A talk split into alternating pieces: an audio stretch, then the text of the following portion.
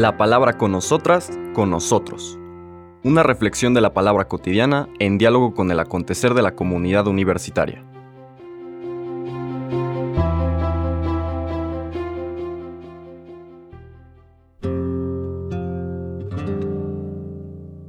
Hola, buenos días. Bienvenidas, bienvenidos a la palabra con nosotras, con nosotros.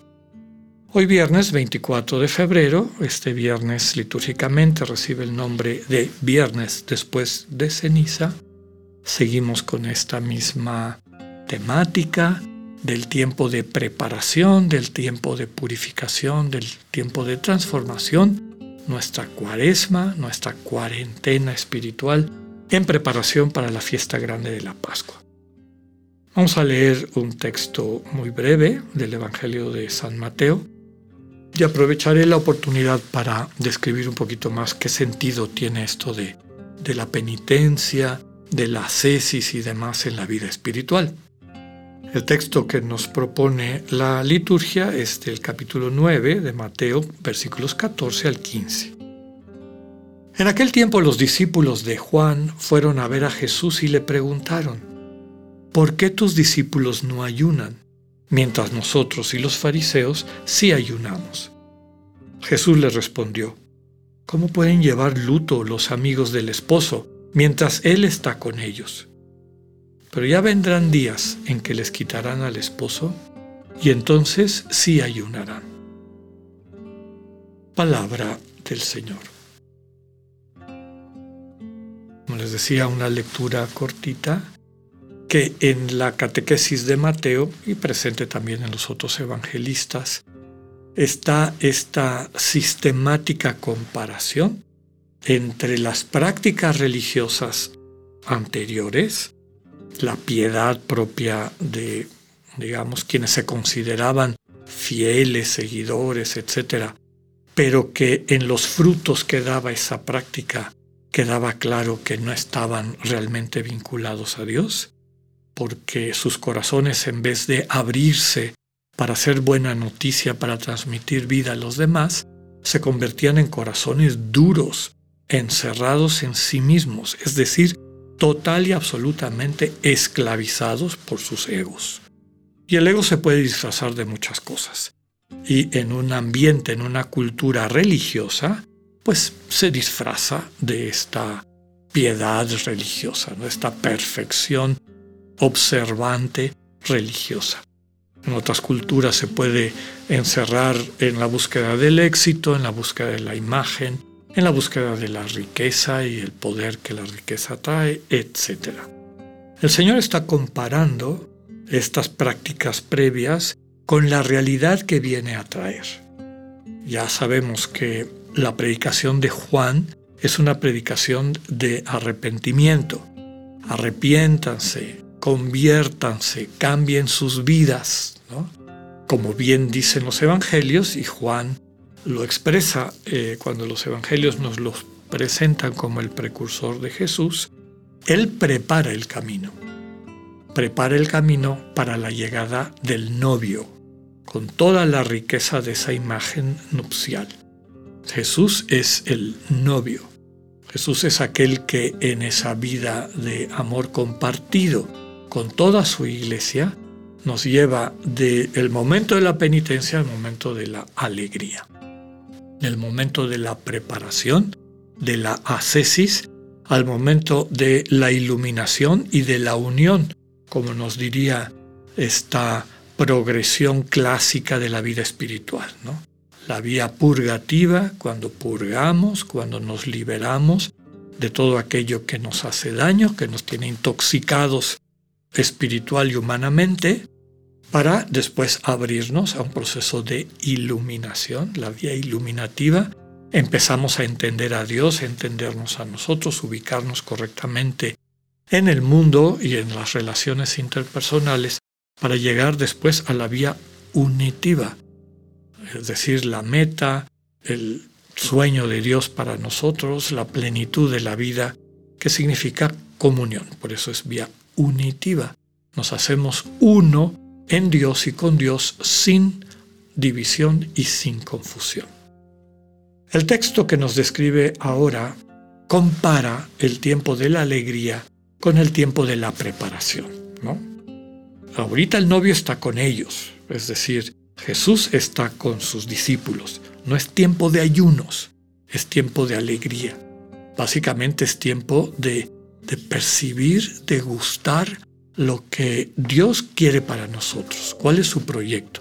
Y su proyecto es que podamos realmente celebrar, y por eso la imagen del banquete es muy buena, vivir de fiesta permanente. Y pues no sé, eh, yo siento que la mayor parte de nosotros tenemos la experiencia de que no hay banquetes más lindos que aquellos donde, además de una comida buena y bebida también, estamos rodeados de gente que amamos. Ahí sí que esos banquetes son el mejor símbolo de esta vida plena a la que Dios nos invita. Estamos en el banquete de bodas, estamos en el banquete de nuestra boda. El, novio está presente y esta alegría que el Señor les quiere transmitir a los discípulos, poco a poco va calando en su corazón. Pero hay momentos, llegará el momento en que les quiten el esposo, les quiten el novio, y esto desde luego que hace referencia a la muerte del Señor en la cruz, pero también hace referencia a la circunstancia en la que se encuentran todos aquellos que, engañados, limitados, cegados por el ego, por esta visión enferma de sí misma, de sí mismo, les impide abrirse al amor y por lo tanto encontrarse con el Dios vivo, con los hermanos y con las hermanas.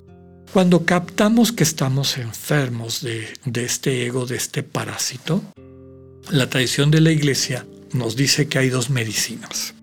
Una medicina es la que se conoce como mortificación, y la mortificación normalmente está dirigida a personas cuyo ego se vincula más, por ejemplo, a las cuestiones sensoriales. Personas que los caprichos del ego se traducen en querer comer bien, beber bien, pasársela bomba, una vida de placeres, etc. ¿no? Placeres corporales, sensuales. Entre cuáles son las prácticas de mortificación. Una de ellas es el ayuno, la que describe aquí. Otra práctica es la abstinencia, el dejar de procurar las cosas que le gustan a nuestro ego y de las cuales nos percibimos dependientes o apegados. La vigilia, es decir, pasar la noche en vela, tratando de pedirle al Señor crecer, madurar espiritualmente, etc. Incomodidades que debilitan al ego, que está acostumbrado que cada vez que arma un berrinche se le da lo que pide.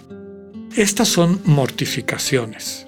La ascesis también implica abnegaciones. Y esas abnegaciones o estas prácticas, esta medicina para curar la conciencia del ego, están dirigidas a las personas cuyo ego no es tan sensual o, no busca los placeres, digamos, corporales o sensuales, sino los, los placeres, podríamos decir, intelectuales. Son las personas que les da igual lo que les sirvan o lo que coman, pero que están acostumbradas a que siempre tienen la última palabra, que este, están correctos, constantemente están corrigiendo a todo el mundo, etc. ¿Cuáles son las prácticas de abnegación que curan ese tipo de ego. Por ejemplo, la obediencia. Cuando el acompañante espiritual se da cuenta de que alguien está enfermo de ese tipo de ego, le puede decir, nunca tomes ninguna decisión sin preguntarme. Y no por capricho, por quererse imponer, sino porque al deprivar a ese ego del alimento de sus caprichos, lo debilita. Y la persona, digamos, la conciencia libre de esa persona que camina este, este proceso de abnegación, esta medicina para el espíritu, se va liberando.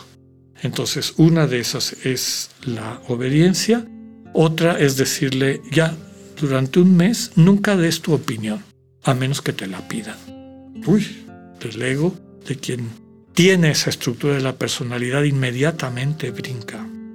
Como vemos, la ascesis, es decir, este proceso de liberación y de sanación, es más complejo de lo que consideramos o de lo que conocemos, pero también muy importante. A lo largo de este tiempo de cuaresma vamos a ir viendo un poquito más con cuidado, con cuidado y profundidad, perdón, de qué se trata y cómo podemos sacarle el mejor fruto para llegar con un corazón listo a vivir plenamente la fiesta de la Pascua. Que tengan un buen día, Dios con ustedes.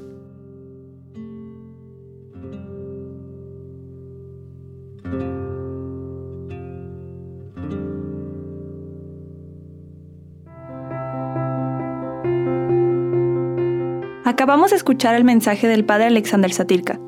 Escúchalo de lunes a viernes a las 8.45 de la mañana por radiveroleón.com o a través de nuestra app gratuita para iOS y Android. Radivero León, no todo está dicho.